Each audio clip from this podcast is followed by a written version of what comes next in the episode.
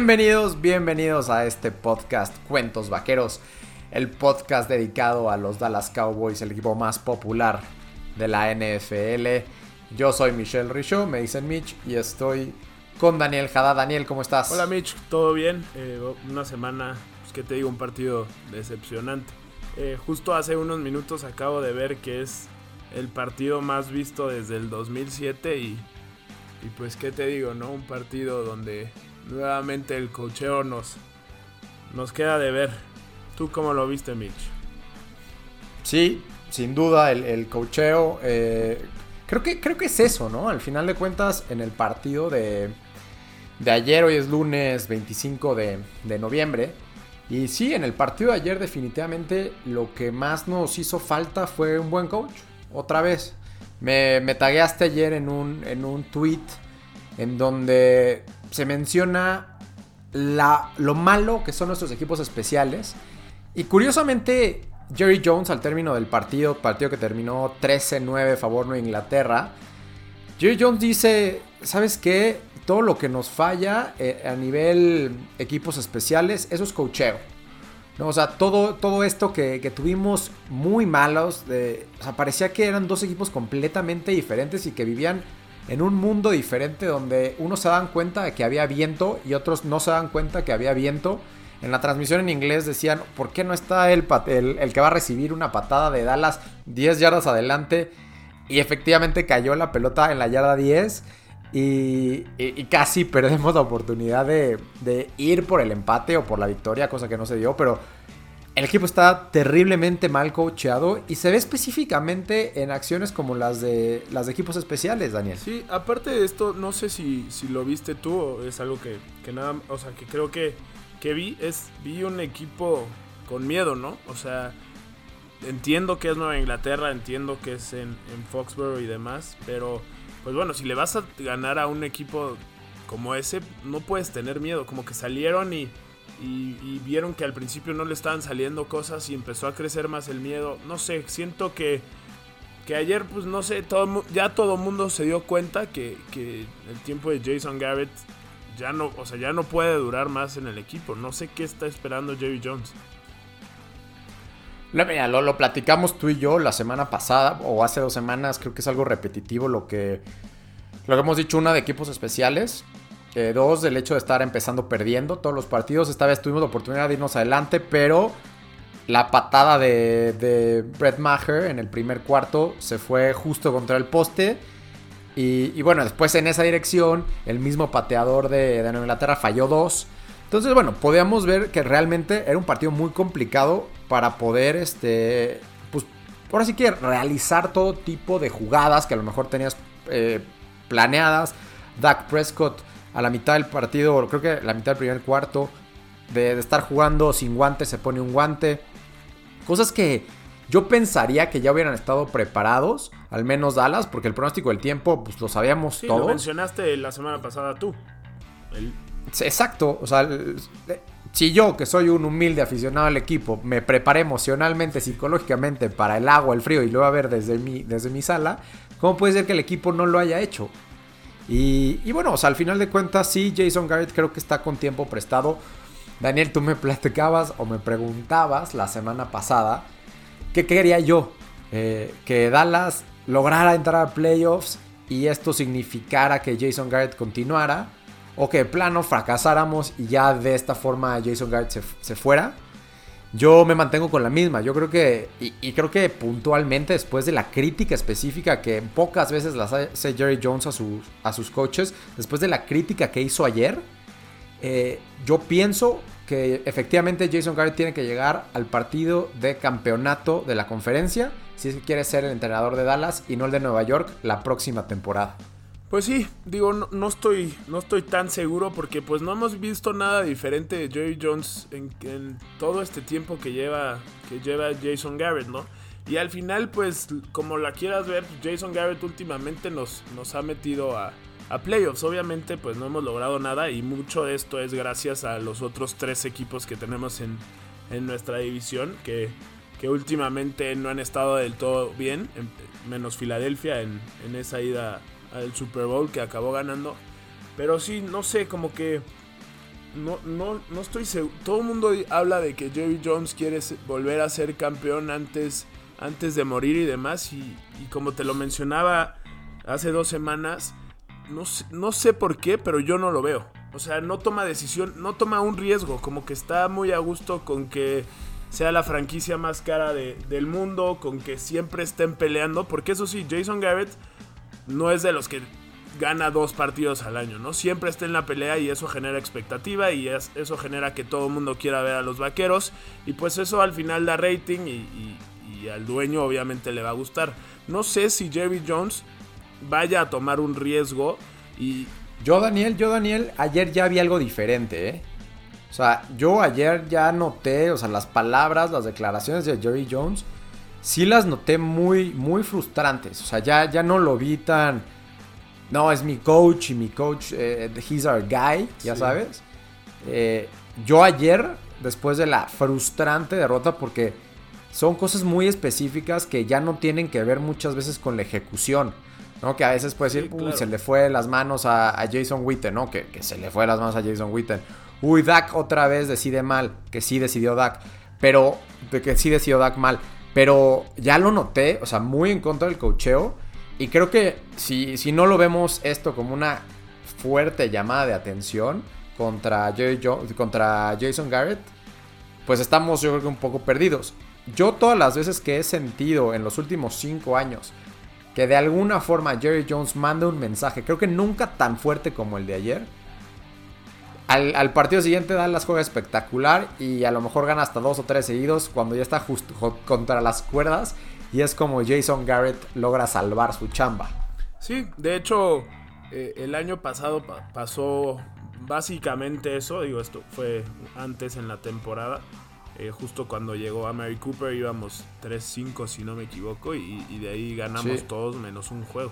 No íbamos 3-4 Llega Mary Cooper en su primer partido perdemos el lunes por la noche. Nos vamos a 3-5 y ya después de ahí nos fuimos para, para arriba. Y digo, ya para sacar un poquito más de mi frustración, eh, vi que tuiteaste algo de lo que dijo Jason Garrett ayer que hace que nos enojemos mucho más con él, ya sabes.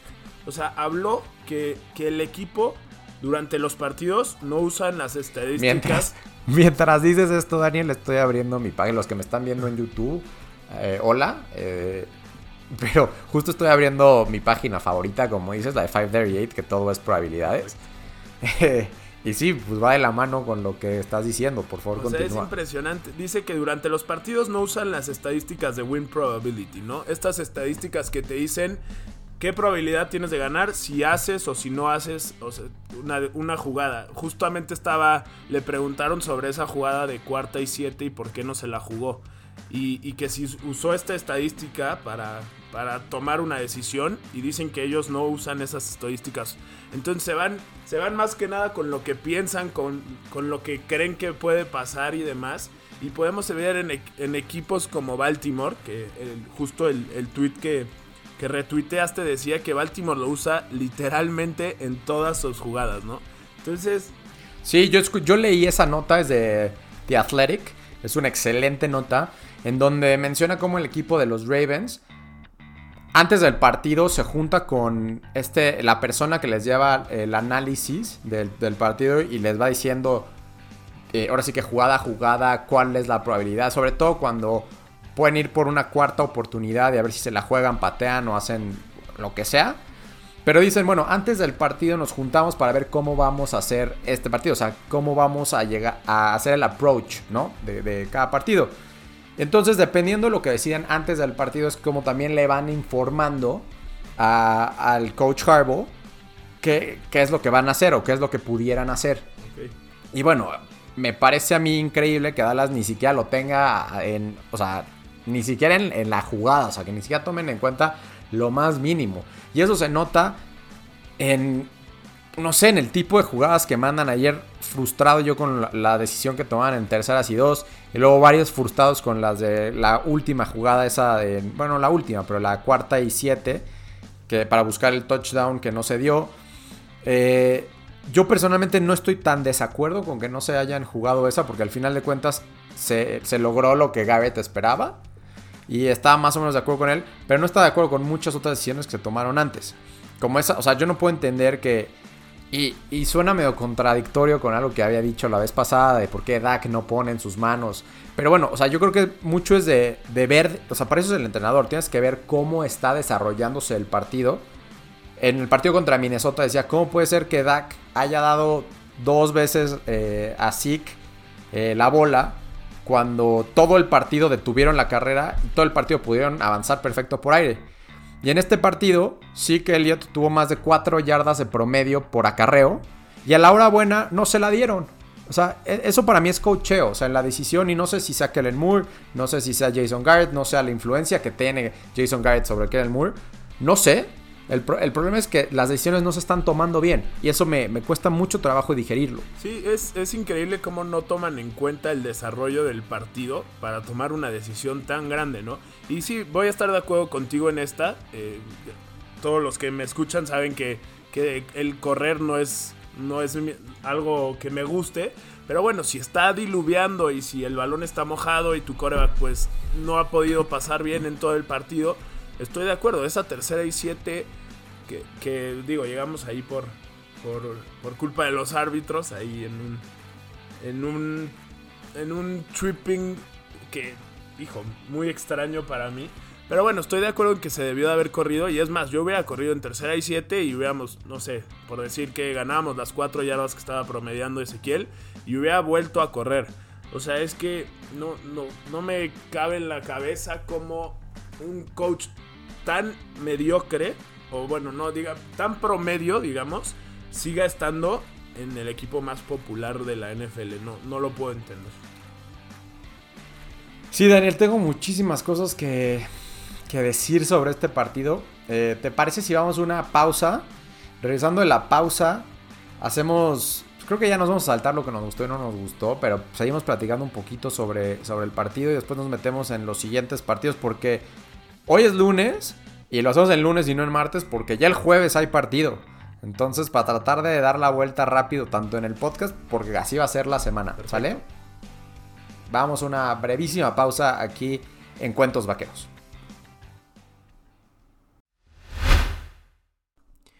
¿Tienes una playera favorita? Bueno, hazla a un lado, porque tu nueva playera favorita está en Chútale. Chútale.com trae playeras originales que ilustran golazos del fútbol mexicano. ¿Cómo viviste el gol del Chucky contra Alemania? ¿O el del Cuau contra Bélgica? ¿O el de Moy Muñoz contra el Cruz Azul? Esas playeras increíbles y originales las encuentras en chutale.com, el mejor regalo para estas fiestas decembrinas. Regresamos, regresamos a este podcast de cuentos vaqueros. Estamos hablando sobre la derrota por solo cuatro puntos el equipo cubrió, era, no era favorito por seis y medio, perdió por cuatro. Y realmente, a pesar de que el partido siempre estuvo muy, muy, pues al alcance en cuanto a puntos, pues el desarrollo no nos daba mucho, ¿no? Hasta el final, en el cuarto cuarto, donde finalmente logra conectar Dak Prescott con un buen, unas manos seguras de Randall Kobe, este logra avanzar cincuenta y pico yardas. Eh, realmente no habíamos hecho mucho. O sea, los avances habían sido moderados, estables pero moderados, de Zeke Elliott por aire muy complicado. Y bueno, eso es a mí lo que, lo que me gustó fue eso, ¿no? Que otra vez Zeke fue importante, 86 yardas, 21 acarreos, más de 4.1 eh, yardas por acarreo. Inclusive me gustó lo que hizo Tony Pollard.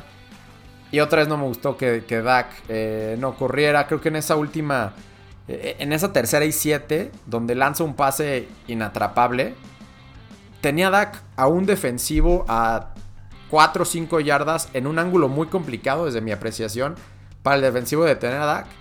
Y en lugar de buscar esa carrera, Daniel, eh, toma una mala decisión y hace algo que orilla a Jason Garrett a ir por las 3 puntos en lugar de, de tratar de jugársela, porque quizás pudo haber sido una, primero y 10, touchdown, o quizás un cuarto y tres, una cuarta y tres, una cuarta y dos. Dak Prescott otra vez toma una mala decisión. Y yo por eso, Daniel, aquí es donde yo nada más no logro poder tener los argumentos necesarios para decir que Dak Prescott es un quarterback elite, élite, perdón, o un quarterback o un jugador en general merecedor del MVP. Porque ese tipo de jugadas son las que diferencian a los jugadores MVP, a los élite del resto. Y toda esta temporada, en los partidos más importantes o los partidos más difíciles contra los equipos que más eh, oposición te dan, Dak no los ha logrado hacer. Y, yo entiendo que tú defendes mucho a Dak, pero a mí me va a costar mucho trabajo tener los argumentos para salir a Twitter y pelearme con todo el mundo para, para poder decir, ¿sabes qué? Dak sí es, pero realmente no me los ha dado Dak. O sea, no, no puedo, por más que quiero, no puedo. Y hoy traigo, en, para los que me ven en, YouTube, traigo mi jersey de Amari Cooper y atrás está mi casco de Tony, firmado por Tony Romo. Y realmente yo nunca me voy a comprar nada de Dak hasta que Dak no me demuestre a mí que a la hora buena contra los buenos sí va a poder. Ay, digo, estoy de acuerdo contigo en lo que pudo haber corrido. No estoy seguro si hubiera llegado al, al primero y diez, pero bueno, estoy, pues sí, siempre cabe esa posibilidad. Creo que vio vio a Blake Jarwin solo y decidió tomar un pase pues, bastante arriesgado que, logró atrapar, pero fuera de, la anotación, ¿no? Fuera del campo. Eh, no sé, es que no, no sé qué más. O sea, entiendo que haya gente que cree que Dak Prescott no es, no, no es un MVP, ¿no? Digo, creo que esa jugada que mencionas tú, esa tercera y siete Ahorita los dos que están como peleándose por el MVP, Lamar Jackson y, Russell Wilson, lo hubieran podido hacer. Estoy de acuerdo.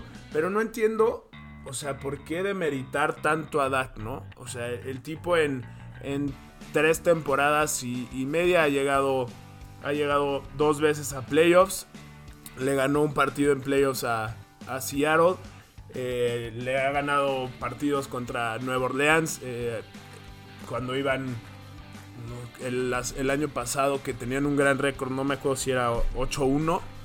No sé, creo que al final se le está pidiendo demasiado al número 4.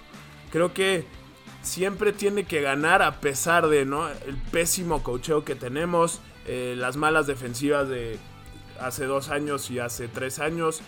No sé, creo que, ok, igual y exageré demasiado poniéndolo en niveles de MVP, porque los números que tiene contra los equipos con récord ganador son muy diferentes contra, con los que tiene contra récord perdedor. Pero creo que hay una diferencia entre... Ok, no es MVP, pero no es tan malo como dicen algunos, ¿no? Creo que es, es un jugador arriba, muy arriba del promedio. yo creo que está un escalón arriba del promedio. Porque digo, el promedio, digamos, son 32 eh, corebacks. Bueno, un poquito más por los que se lesionan o banquean y demás. Yo creo que rosa el top 10 de Dak Prescott. Yo no creo que puedas escoger a nueve corebacks antes que, que Dak Prescott. A futuro. yo no creo que puedas escogerlos. Pero entiendo tu punto, ¿no? O sea, entiendo el punto de, de mucha gente que dice que no es, no es el del top 3 y no es... Creo que, creo que mucho, mucho de, todo esto, Daniel, para quien no sepa, eh, este es el último año de contrato tanto de Jason Garrett como de Dak Prescott, ¿no? Eh, Dak Prescott está jugando su cuarta temporada, sigue en el contrato de novato, lo cual le paga cacahuates. Y ahorita está aspirando y seguramente va a ser, en el momento que firme, el, jugador más caro de la historia de la, NFL. Eh, y, y, aunque un poco el tope salarial se va ajustando temporada por temporada, Dak Prescott va a hacer más del 15%, casi el 20% del top. O sea, va, a agarrar ese porcentaje del total que puede Dallas repartir al equipo.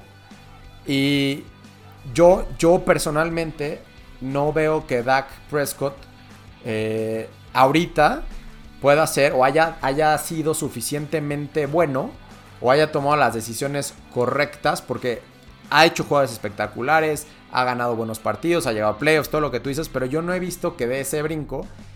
Y bueno, a pesar de que va a suceder inevitablemente ese contratazo, creo que en el momento en el que lo firme, Dallas se puede debilitar. Porque, repito, se va ajustando un poco el tope salarial, pero realmente Dak va a tomar muchísima importancia dentro, de, dentro del esquema de pagos de Dallas y va a ser muy complicado que Dallas pueda firmar a jugadores eh, complementarios. Y va a tener que tener, pues así que Elliot también van a firmar a Mari, van a ser Dak, o sea, van a ser los tres grandes importantes. Eh, tienen a su línea ofensiva. Y de repente va a ser muy complicado eh, a lo mejor firmar de nuevo a Byron Jones. uno de nuestros, de nuestros esquineros. Va a ser complicado.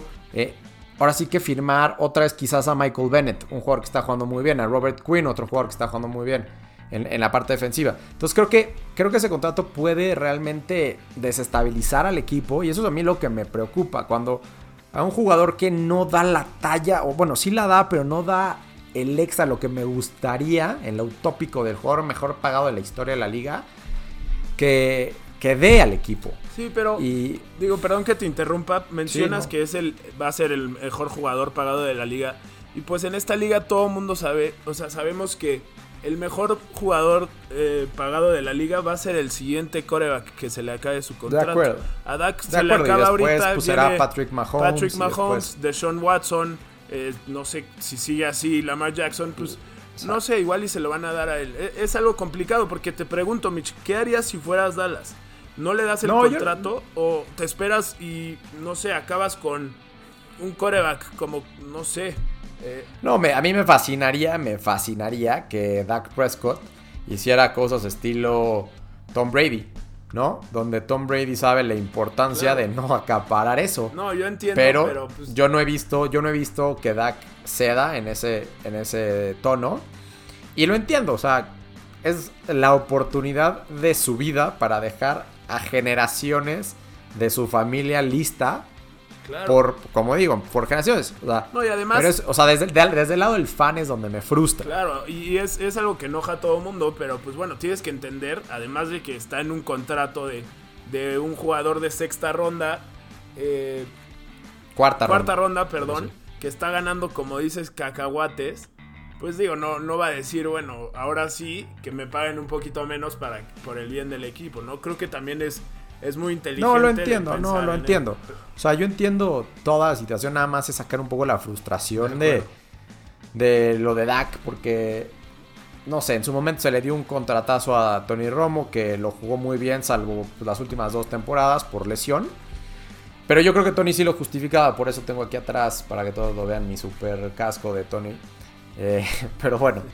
Mitch, eh, Mitch, sabes que yo también amo a Tony Romo. Pero literalmente Dak Prescott ha llegado a la misma instancia que, que Tony con... Sí, de acuerdo. Y entiendo, entiendo tu punto, te lo juro, pero hay veces que digo, a ver, Dallas tiene un coreback, ok, no, no de, de los top 3, pero bueno, digamos top 10, te voy a dar esta. Entonces, ¿qué tiene que hacer? Pues le tiene que dar un contrato, eso le da estabilidad al equipo, estabilidad este, a, toda la institución, ¿no? No, no a, mí, a mí, yo creo que lo que nos frustra a todos y todos ponemos como mayor culpable a Jason Garrett, y creo que es parte de la declaración que dio, que dio Jerry Jones, es que la verdad el equipo es muy bueno, caray. O sea, te vas línea por línea y es un equipazo. O sea, tienes en ofensiva tienes a la mejor o top 3 líneas ofensivas. Tienes tres extraordinarios receptores. Tienes a, uno de los mejores, si no es que al mejor corredor. En defensa tienes a dos linebackers de primer nivel. Tus, tus esquineros la temporada pasada fueron top 5. Tienes a, DeMarcus Lawrence que es top 5 de, de, de, edge rush, de edge rusher. O sea, de los que tratan de perseguir a los, a los quarterbacks. O sea, realmente, salvo la posición de safety y tight end, el equipo de Dallas es espectacular. Y no lo hemos reflejado con resultados positivos. Por eso la frustración. No, y también parte de esa frustración es que se desperdició tener a un coreback en un contrato tan. O sea, que le estaban pagando tan poco y poder contratar más gente a su alrededor que, que haga el equipo mejor. Y se desperdician esos cuatro años porque literalmente tenemos un coach que debe de estar en, los uno de los peores 10 de la liga. Es, es muy frustrante para mí y creo que para todo el aficionado del, del, vaquero, creo que es lo que más nos hace enojar, ¿no? Y que no se dé cuenta Jerry Jones y que no hagan algo al respecto. O sea, si yo fuera Jerry Jones hoy, el entrenador de equipos especiales, especiales estaría en su casa, o sea, no podría volver a entrar a, a las instalaciones de los Cowboys. No, no entiendo qué tiene que pasar para que tomen una, una decisión que aunque no les gusta y aunque sean sus amigos y demás, pues la tienes que tomar. Estoy, estoy de acuerdo contigo, eh, Daniel. Ya no se nos está alargando el podcast. Vamos a hablar rapidísimo sobre el rival en turno, eh, Buffalo. Un equipo que pues viene con, con muy buen número de victorias. Tiene 8 victorias, 2 más que Dallas, 3 derrotas.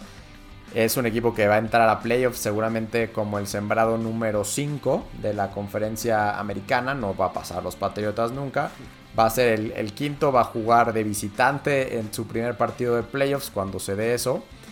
Y viene a Dallas pues para dar el campanazo porque a pesar de que viene con un mejor récord, va a ser Dallas el favorito. ¿Tú tienes por ahí la línea, Daniel, o me meto a buscarla de volada? La, tenía, la vi ayer y era Dallas favorito por 7 puntos. No, ¿cómo que es de por 7? ¿Tanto? Eso fue lo que yo vi ayer. Si quieres, déjame. Ahorita, no, no, lo, lo, buscamos. Bueno, platícame qué significa eso para ti. No sé, veo este juego eh, un poco complicado. Creo que el coreback eh, de Buffalo, Josh Allen, es del tipo que más se le complica a Dallas, ¿no? Es este, este coreback con mucha movilidad. Eh, 7.5, tienes razón. Qué increíble. Se me hace mucho, ¿eh? Ya me habías espantado. Se me hace, no, no, se me hace mucho, se me hace mucho. Sí, no, no sé, no me gusta mucho. Bueno, este abrió en 7 y medio y ya bajó a 6 y medio. Así es, no me, no me gusta mucho este juego. Eh, lo bueno es que Dallas se ha visto bien en casa. Te digo, el, el coreback de, de Buffalo no es una garantía por aire, pero corre muy corre. bien. Es muy móvil. Extiende las jugadas. Correcto, y eso se le dificulta mucho a, a la línea defensiva de Dallas, ¿no? Y pues como hemos visto, esta temporada pues no hemos tenido tanta suerte con los corners como la pasada, eh, hablando de nuestro equipo. Y pues no sé, también eh, el corredor de Buffalo se, se, está viendo muy bien, el novato Devin Singletary. Singletary, sí. Y pues Buffalo, la verdad es que se ha visto muy bien. La defensiva también es, es, es muy buena. Y no me gusta este juego. Te voy a decir, yo, yo tenía miedo de este partido un poquito. Eh, pero después de cómo acaba el partido, quizás algunos con el mal sabor de boca de los oficiales que nos la aplicaron, esa es la verdad. No nos dieron por lo menos la oportunidad de ver si Dak podría haber acabado ese, ese regreso. Eh, yo espero que los jugadores se den cuenta de el sentir de la afición que va mucho más allá de los oficiales, que va realmente con algunos con la ejecución de las jugadas y otros con el mal coacheo. Pero al final de cuentas, cuando es mal coacheo, se ve, mal, se ve reflejado también en el accionar de los jugadores. Entonces, yo, yo creo que Dallas va a salir y, y va a ser algo muy típico de la de, esta época de Jason Garrett donde cada que se lo, lo amenazan acaba ganando. Y yo creo que así va a ser. Creo que va a ser un partido cerrado porque sí es una buena defensiva. Viene de, darle nada más 3 puntos a Denver. Eh, pero en un ambiente más controlado donde no va a haber nieve donde no va a haber lluvia donde todo va a estar más tranquilo Creo que Dallas va a poder ganarle al, al, equipo en donde ahora está Cole Beasley, un jugador de, de, tus favoritos, por lo que entiendo, hasta antes de que se nos fuera. Y yo creo que yo creo que Dallas va a ganar. No sé si cubra, sobre todo si se mantiene en 7. Puede que esté por ahí, no va a ser un partido para nada fácil. Pero también la, yo, yo no estoy tan de acuerdo con que Josh Allen o ese estilo de juego se le complique a Dallas. Yo creo que mientras sean eh, inteligentes y mantengan... Eh, sus, sus, líneas, los, los pass rushers, o sea, mientras no se no colapsen hacia adentro y mantengan bien las esquinas para no permitir que corra, creo que, creo que puede, puede lograr el equipo contener a, a, esa ofensiva que no es para nada de las mejores. Y, solo tiene un par de jugadores explosivos en John Brown y Singletary. Realmente creo que, creo que otra vez va a ser eh, Dallas, la ofensiva de Dallas contra la defensiva rival, lo más importante del partido. Y creo que la, la ofensiva de Dallas va, va, a tener un buen partido. Pues sí, ojalá mencionaba lo del que Dallas no es muy bueno contra estos corebacks móviles. Por el juego que vimos hace dos semanas, ¿no? Bueno, hace una semana, perdón, contra Detroit.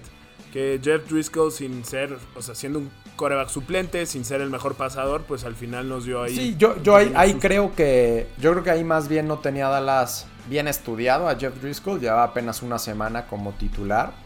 Eh, y yo creo que ni siquiera Jeff Driscoll eh, se considera él mismo un, un, eh, un, corredor. Creo que esas corridas fueron más improvisadas que, que, planeadas. Y, bueno, Josh Allen está muy documentado que es un jugador que, corre. Claro. Pues sí, ojalá. ¿Cuál, ¿Cuál es tu predicción, Mitch? Me gusta para un 27-20 Dallas. Primer victoria del equipo sin lograr los 31 puntos. Muy bien, a mí me gusta que será una victoria. Ya sabes que yo no soy muy atinado, entonces vamos a tratar de ponerle una victoria por un punto de Dallas. Bueno, o sea, cardiaquito para tener la semana eh, ahí estresada. Pero bueno, está bien. Mientras sea victoria, eh, Daniel. Ganar aunque sea por uno, no pasa nada. Perfecto. Ya para cerrar, porque ahora sí estamos pasando la media hora. Eh, como es apenas lunes, todavía la página de 538 no actualiza las probabilidades. Entonces, nada más les digo que ahorita, a pesar de las derrotas, eh, de la derrota, Dallas sigue teniendo un 64% de, de entrar a playoffs y 63% de ganar la división. Realmente todos sabemos si Dallas va a playoffs va a ser por la división, no va a ser como comodín. Eh, Filadelfia pierde, pierde un partido contra un rival de conferencia, lo cual es muy bueno para las aspiraciones de Dallas, para términos de desempate. Y ayer lo tuiteábamos desde la cuenta de Cuentos Vaqueros en Twitter, en donde hice las matemáticas muy rápidas y pues, realmente la, la fórmula para que Dallas avance a playoffs es muy muy sencilla, Daniel. Muy sencilla. Dallas tiene que ganar 3 de los siguientes 5 o sea, le queda Buffalo, después va a Chicago, después recibe a los Rams, después va contra Filadelfia y después recibe a Washington. Si Dallas ganas 3 de esos 5 y uno de esos 3 es el de Filadelfia, avanza. No hay más, no está complicado y avanza a playoffs con un récord de 9 ganados y 7 perdidos. Así de sencillo. Sí, Mitch, como dice Colin Cowherd, eh, que trabaja en Fox en Estados Unidos, todo se arregla en la NFL con tres palabras, ¿no? Ganar el domingo. En este caso, para nosotros va a ser en jueves. Y creo que una victoria pues, calmaría mucho de estas frustraciones que tenemos todos nosotros. Sí, sí, definitivamente, porque si no, pues ya sería ganar 3 de los siguientes 4 y ya no suena tan sencillo ganar 3 de 4 como ganar 3 de 5. Correcto. Entonces, les prometo que para la siguiente, el siguiente episodio de, de Cuántos Vaqueros, les platico un poco más los escenarios de playoffs, pero ya para no extendernos más, eh, lo dejo en ganar 3 de 5. Yo creo que eh, puedes ganar los 3 en casa, Daniel, pero eso no incluye el de Filadelfia. Entonces, si ganas los 3 en casa y no es lo de Filadelfia, entonces tienes que empezar a sacar la calculadora para ver qué necesita o qué necesita no hacer Filadelfia. Eh, ahorita Filadelfia tiene 5 perdidos en la conferencia. Dallas solamente tiene 3 perdidos en la conferencia. Entonces, si, le si pierde con Buffalo, pues para ese desempate no hay tanto problema. Pero si pierde con Chicago empieza a ser un problema. Entonces, yo cambio, Daniel. Una victoria... Bueno, no, no voy a cambiar nada. Quiero una victoria ahorita contra Buffalo porque creo que es un equipo que, que es bueno, tiene una buena defensiva. Pero creo que Dallas debe ganar sí o sí, ponerse 7-5. Porque muy probablemente Filadelfia va a regresar a, la senda de la victoria jugando contra Miami en Miami el domingo. Sí, creo que, creo que la mejor opción es ir semana por semana. Eh, buscar ganar obviamente los cinco partidos que, quedan y, no tener que esperar que Filadelfia haga o deshaga cualquier cosa, ¿no? Ganar 5 de 5 y luego los siguientes cuatro.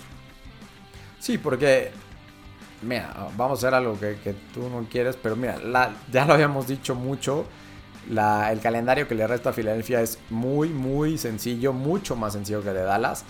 Le queda Miami, equipo que tiene dos victorias. Le queda Nueva York dos veces. O sea, dos veces va a jugar contra Daniel Jones, equipo que tiene dos victorias. Le toca contra Washington, equipo que tiene dos victorias. Y le toca contra Dallas. O sea, tiene un calendario papita, Filadelfia. O sea, Filadelfia, muy sencillamente, pues ahorita está en 5 y 9, perdón, 5 y 6. Muy fácil puede llegar a esas 9 victorias, ¿no? Y por eso el partido clave es el partido contra Dallas en la semana 16, cosa que hemos dicho, Daniel, creo que desde hace dos meses. Sí, recordar que, es la NFL y, y todo puede pasar, ¿no? Vamos a, a esperar que, que uno de ellos, uno de esos equipos, aunque sean bastante malitos, pues le saquen por ahí una victoria. Esos partidos entre rivales de, de, la misma división suelen ser más complicados de lo que parecen.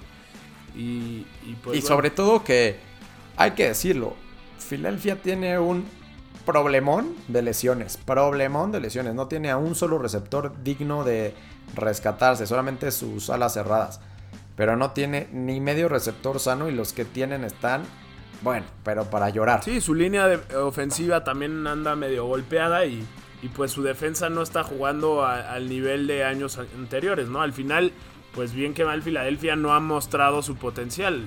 La verdad es que no está jugando bien, ni, ni el equipo, ni, ni Carson Wentz, ni, ni nadie. Entonces, pues bueno, también, también pues, en la NFL todo puede pasar, Michi. Y a ver si no Miami le saca le saca una victoria a Filadelfia. Pero concentrémonos en nuestros vaqueros de Dallas, arroba cuentos vaqueros en Twitter, cuentos guion bajo vaqueros en Instagram. Yo soy Mitch Rica, Mitch R-I-K-A en Twitter.